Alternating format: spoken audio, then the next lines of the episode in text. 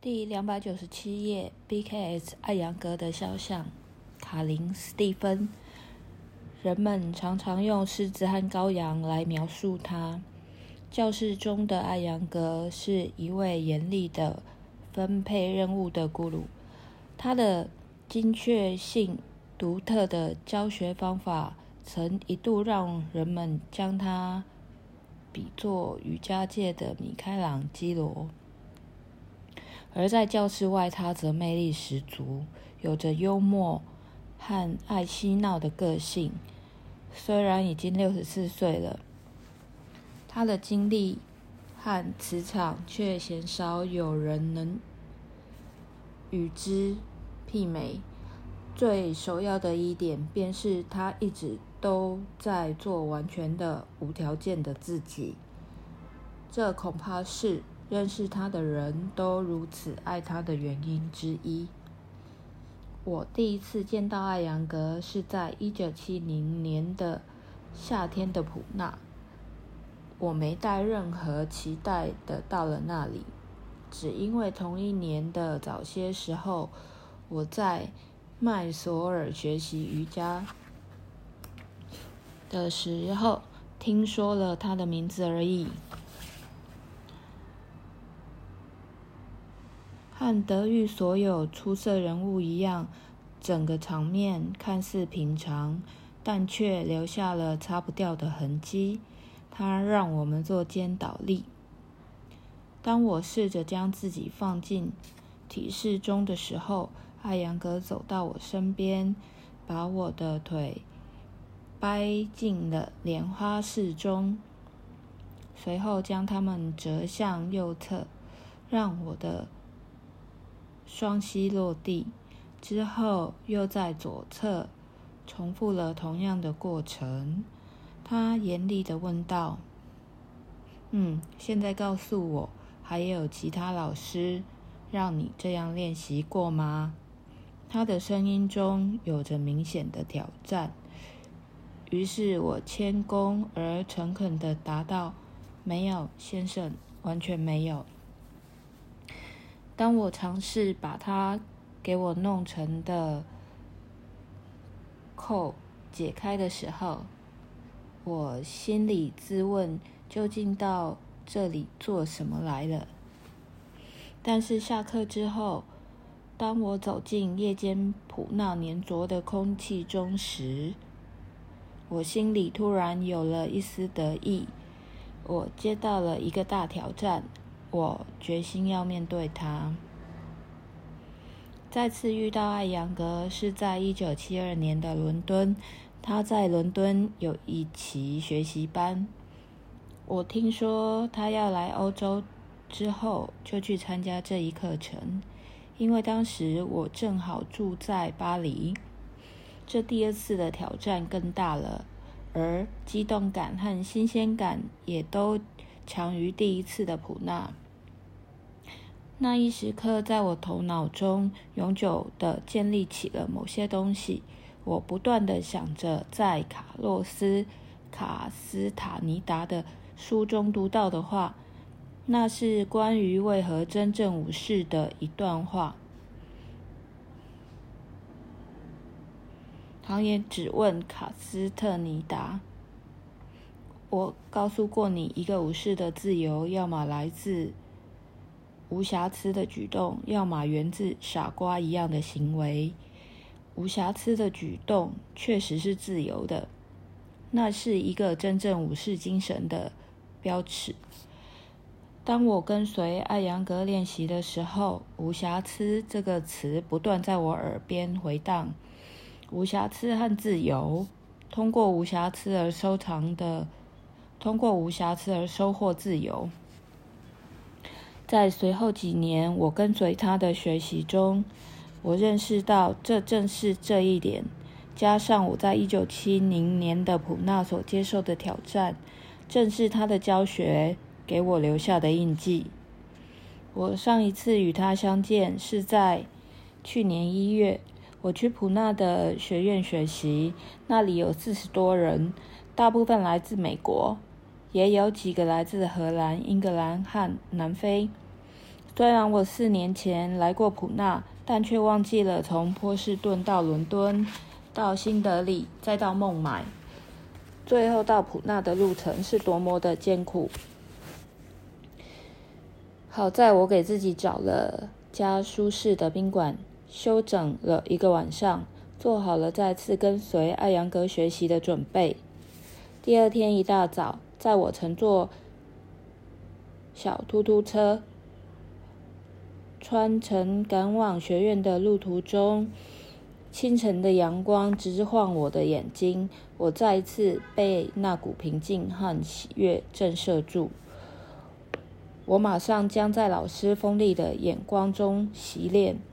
我忽略了宾馆到学院的距离，有些担心会迟到，于是险些错过了欣赏桥下沼泽中闪着光的蓝灰色的片片水潭，亦或是清晨的阳光中闪亮的各色沙粒。无论如何，在我们到达学院门口时，尚有足够的时间。门口的摩托车大部分是印度学生的，也有一些是外国学生的。顿时让我很是熟悉。这些学生是来上早上七点那堂课的。当我走进那座顶层形成一个金字塔形的建筑时，我还欣赏了一下身旁怒放的花朵以及。通往教室入口的小路两旁修剪完美的小花园。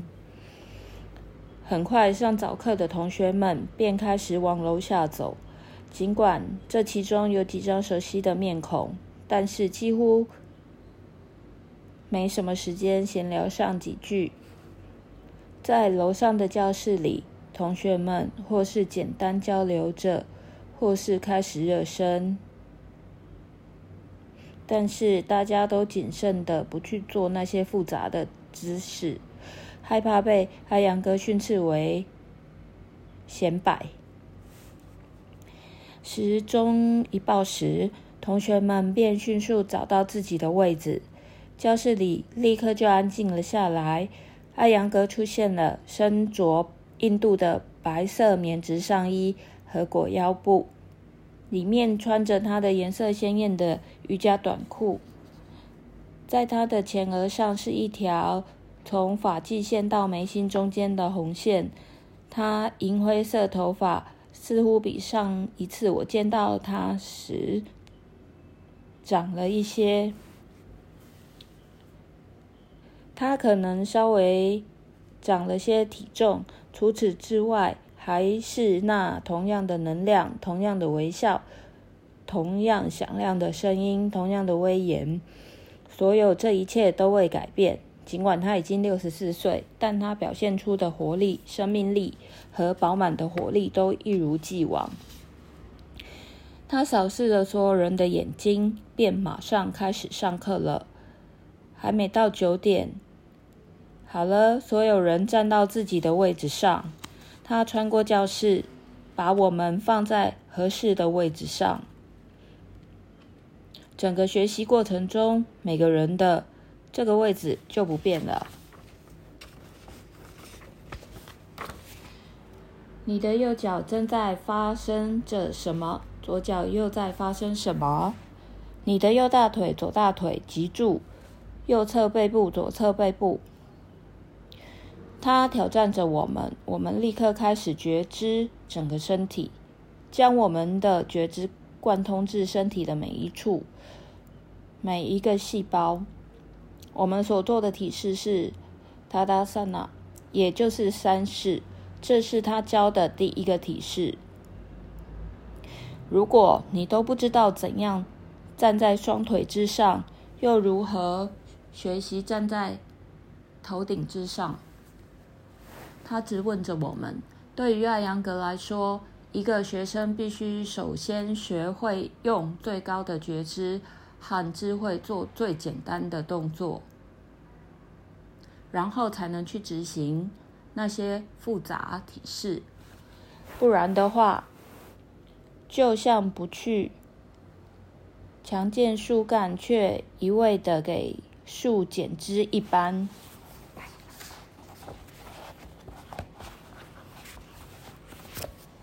我们中的有些人其实是在悄悄的等待着那些难度体式那些让我们干活的体式但这事可由不得我们。我们逐渐意识到，艾扬格是在有意识的让我们归零，然后他才会真正的继续让我们理解。知识的精髓，精髓，而不是知识本身。随着时间一天天的推移，整个班级也越来越成长，开始分享每个人的胜利和苦涩。我们很明白，来这里不是来寻找夸赞的。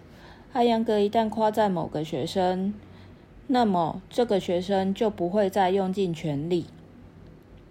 我们还意识到。我们也不是来，我们也不是来学习新技巧的。我们是在承接艾扬格四十七年来在印度、欧洲、非洲和北美的教学之花的。我们是来学习更多的是来体验艾扬格一遍遍对我们重复的瑜伽是行动中的精准。只有通过精准的行动，自由才能在周边流淌。他又一次的在教室的那头对我大吼：“斯蒂芬！”因为我正在做一个背对他的坐立体式。从你呆滞无光的头发中，我就知道你的体式也是呆滞无光的。当我们进入一个颇有难度的平衡体式时，他再一次吼道：“让你们的神经像蜡烛一样燃烧起来。”当我们用最高的觉知完成一个个体式时，我们能感受到他声音中的能量穿过我们身体中的静脉动脉，到我们的大脑，又回到我们的脚趾。上艾扬格的课，人们真的。会觉得他的后脑勺上都长了眼睛。当人们提起这件事时，他却回答说：“当我教学的时候，我得数百次观察这些身体。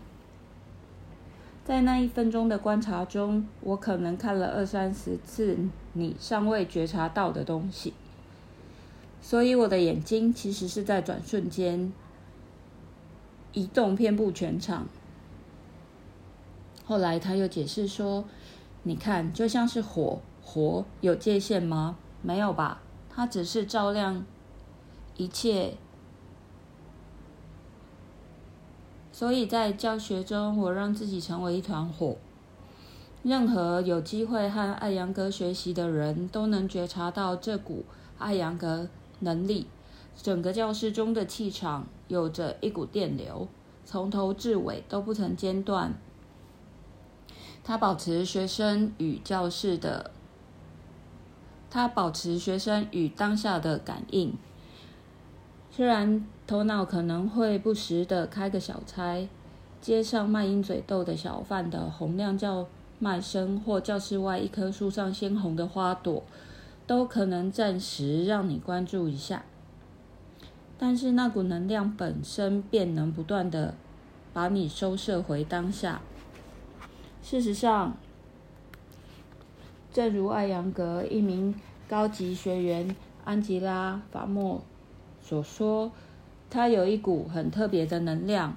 我们一部分的反应是那股能量引发的，而不是他的指令。尽管很多学生是因为一些精神困扰或身体问题来寻求帮助。艾扬格觉得最重要的便是从身体入手。有一次，他将自己比喻成一个园丁，园丁及大地关照着，园丁及大地关照着这些树木如何清洁，如何保持其健康，做什么不做什么，看哪里，他还及时除去杂草。这样的植物便不致受损，所以每一个人都是自己神性身体的园丁。物质具有神性，这一观点其实根植于印度教的毗湿奴主义。哲学艾扬格信奉毗湿奴，在毗湿奴主义哲学中，自然和精神都是永恒的，自然会改变，精神不变。而还有些人认为，他继续说，这个世界是空幻境界，所有存在的事物都是幻影，而你不应该执着于幻影。所以，既然一切都是幻影，那么，认识灵魂这件事也是虚幻的，但是毗湿奴信徒却说不是的，两者都是永恒的，但会发生转变。尽管物质是永恒的，它还是可变的，可变，但却不是虚幻的。正是出自于这样具体的哲学认知，艾扬格让自己接受挑战，要弄明白瑜伽体式。如何既可以作为一种疗法，又是一种灵性的纪律？于是，在过去的七年间，他不仅精进了他的教学艺术，他的体式习练也开始将这门科学应用于对治神经系统、循环系统以及脊柱等诸多问题之上。在过去的四五年间，他开始在学院开设每周的医疗课程。这些课程不仅吸引了需要帮助的人，他的很多已经成为老师的学生也来参加。在一个人走进教室的片刻间，艾扬格往往能指出其问题所在，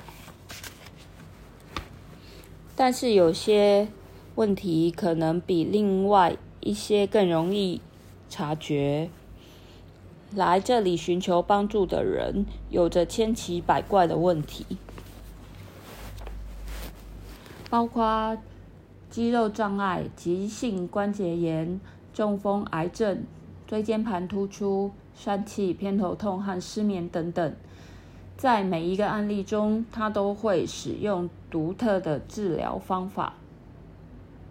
他使用绳子、长凳、抱枕、缠在眼睛上能迅速创造放松感的绷带、重物和椅子等。每一个病人都按照他的教授做着自己的一系列练习，时常是在艾扬格或他的助教的帮助下进入某个姿势。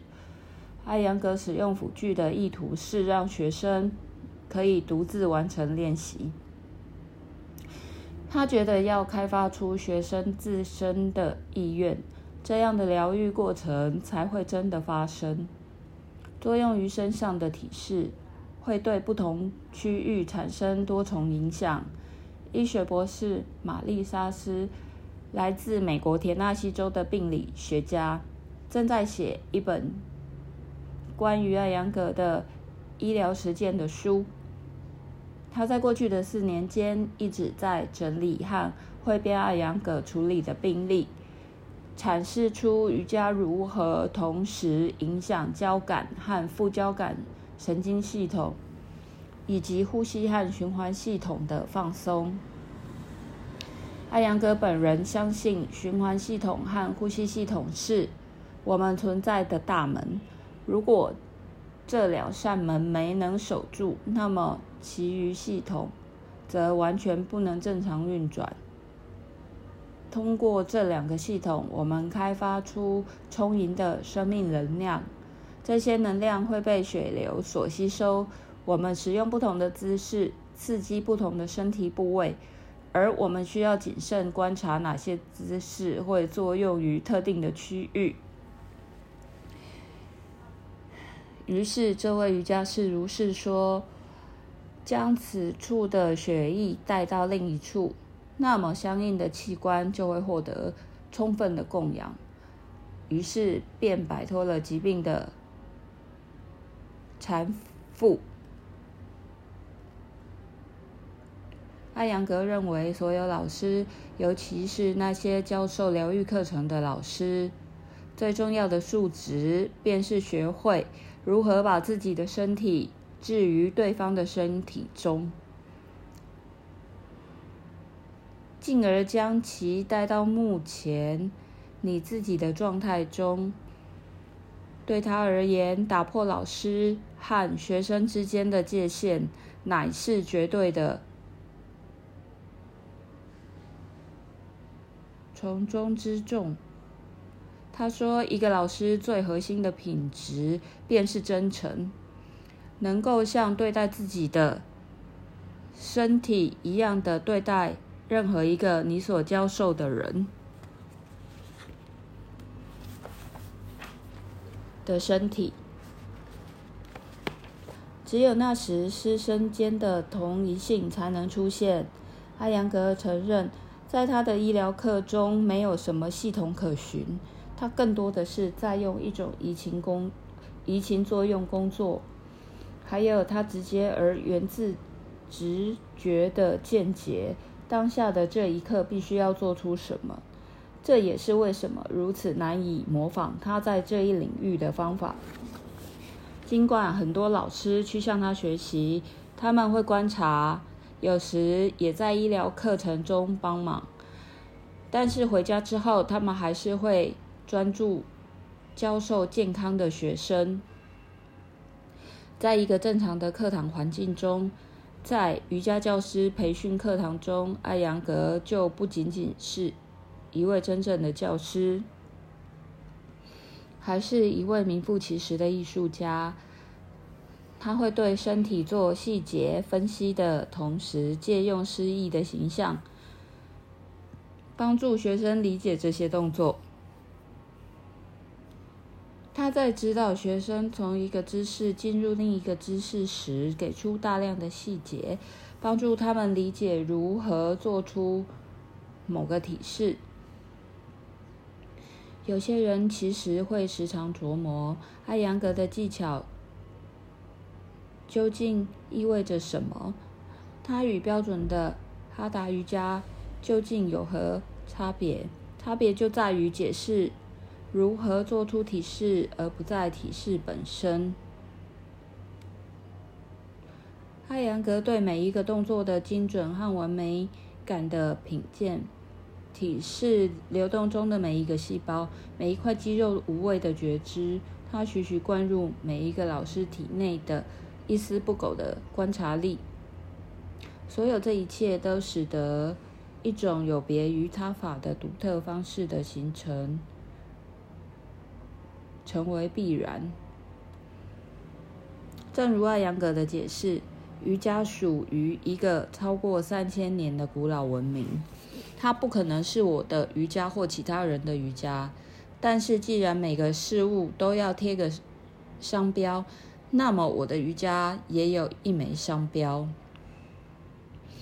如果感觉到有人在机械式的做着洗脸，那么艾扬格会迅速而毫不留情的责骂这些学生。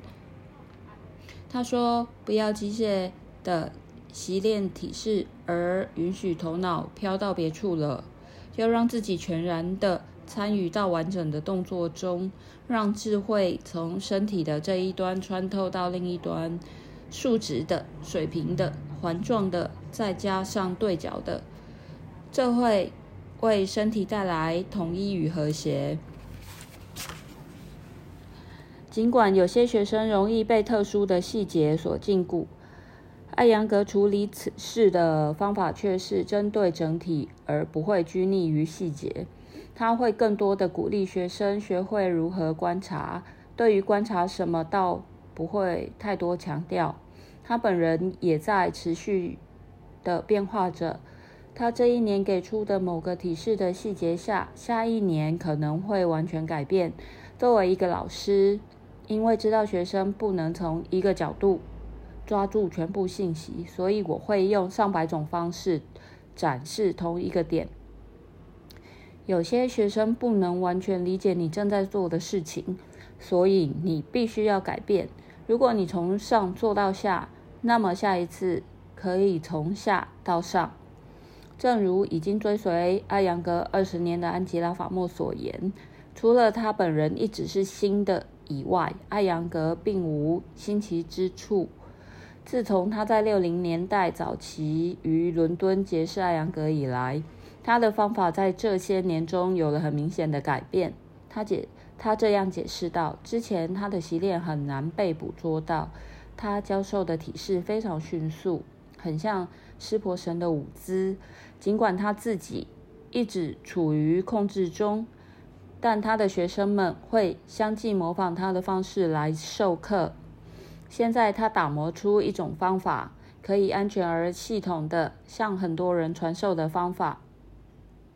他自己的工作精精进到了如此的水平之上，于是他必须用一种非常有序的方式将其传递出去。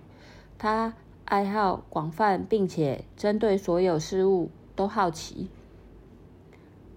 当阿扬格到国外授课的时候，他会利用自己的闲暇时光参观博物馆、欣赏音乐会。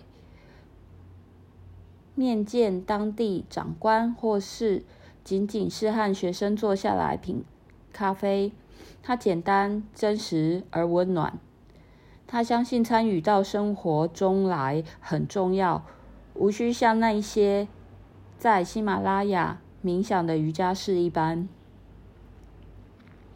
我离开普纳，赶往孟买的那一天，急需见一下阿扬格，淡淡。谈谈他的女儿吉塔的女性瑜伽一书，我正努力将其在美国出版。当然，我也需要和老师道别。但是，当我问他的儿子普尚是否可以见一见他之时，并未意识到艾扬格正在休息。于是，我就说：“我一会儿再过来。”但是我还没来得及把鞋穿上，阿扬格就出现在门口，穿着他的白色棉质裹腰布衣服，因为午休而有些皱褶。他来到小花园，在我身边的长椅上坐下，谈完了工作上的事，我向他致谢，感谢他在课程中给我的那些挑战。那些起初并没有让我觉得骄傲的点，我告诉他，通过仔细思考，我懂得了他的意图。这些挑战也让我与自己瑜伽习练的关系再次发生改变。他带着一抹神秘的微笑看着我，那是一个明理的父亲加上一个严厉的咕噜才有的微笑。他告诉我，就是确保你的习练要持续而不间断，那么你生活中的一切会自然无碍，所有问题都能迎刃而解，哪怕是最艰难的问题。然后他双手在胸前合十，和我道别。我跳上从学院赶往机场的嘟嘟车，我已经不用紧张是否能准时赶到某地。我像他一样清楚的知道自己为何而来。